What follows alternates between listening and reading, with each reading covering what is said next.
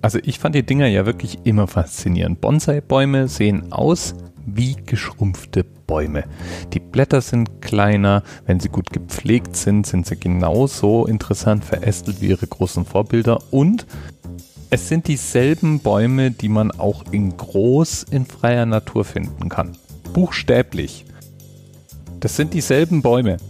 Bonsai gibt es nicht als eigene Rassen, sondern Bonsai werden aus Samen und Trieben ganz normaler Bäume gezogen. Und fast alle Bäume eignen sich, um daraus einen Bonsai zu machen.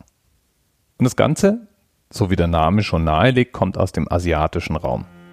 Da gibt es eine Kunstform, in der kleine Landschaften nachgebildet werden. Und kleine Landschaften werden natürlich viel interessanter, wenn eben auch kleine Bäume und kleine Seen und so weiter dazugehören. Und so entstanden eben kleine Miniaturkunstwerke, lebende Kunstwerke, wenn man so will, in denen eben kleine, speziell hingezüchtete Bäumchen irgendwann anfingen, eine Hauptrolle zu spielen. Und so einen Bonsai-Baum zu züchten, das ist einerseits irgendwie gar nicht so schwer, erfordert aber andererseits dann doch einiges an Erfahrung und Geduld, um ein wirklich schönes Exemplar zu erzeugen.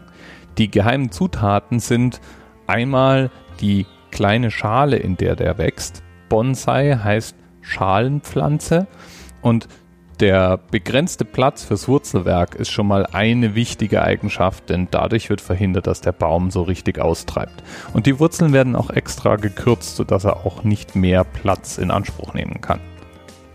Dann gibt es noch spezielle Schnitttechniken und Ritztechniken, mit denen das Holz, das nachwächst und die Triebe ausgestaltet werden können. Ein Bonsai-Gärtner oder Bonsai-Pfleger, der begnügt sich nämlich nicht damit, einen kleinen Baum zu erzeugen, sondern eigentlich möchte er ihn gezielt gestalten. Da gibt es Techniken, die dafür sorgen, dass nachwachsende Blätter kleiner werden. Da gibt es Techniken, die den Weg, den ein nachwachsender Trieb nimmt, genau vorgeben können. Oder Ritztechniken, mit denen man die Rinde eines Bonsai-Bäumchens künstlich altern kann. So sieht der Baum dann irgendwann aus, als wäre er eigentlich seit Jahren der Witterung ausgesetzt gewesen. Die meisten Bonsai-Bäumchen, die wir heute so kennen und eine komplett eigene Kultur der Bonsai-Gartenpflege kommt aus Japan. Wie gesagt, Bonsai als Kunstform existiert im gesamten asiatischen Raum, aber Japan hat sich durch ganz besondere Kunstfertigkeit und Begeisterung hervorgetan. Und so wie echte Bäume hunderte von Jahren alt werden können, ist es auch bei Bonsai-Bäumen so, dass es Exemplare gibt, die mehrere hundert Jahre alt werden.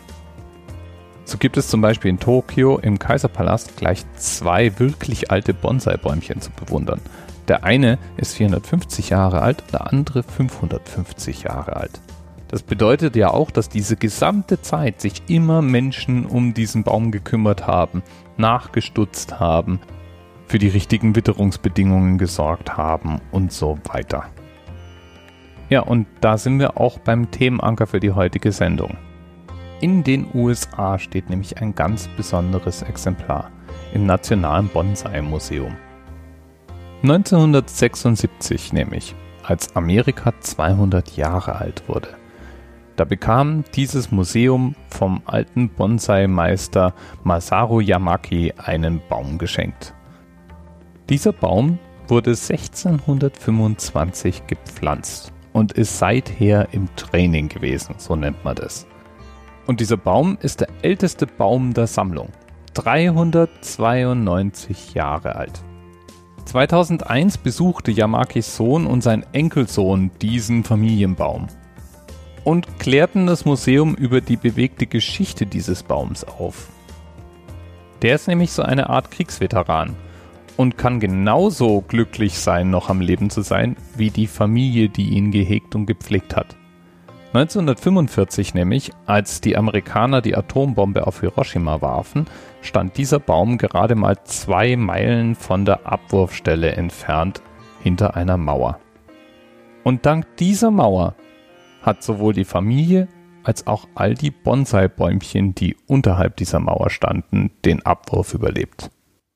Ein 392 Jahre altes kleines Bäumchen. Bis bald. TMRS 10, 9, 8. The experience of 47 individual medical officers. Was hier über die Geheimzahl der Illuminaten steht. Und die 23. Und die 5. Wieso die 5? Die 5 ist die Quersumme von der 23.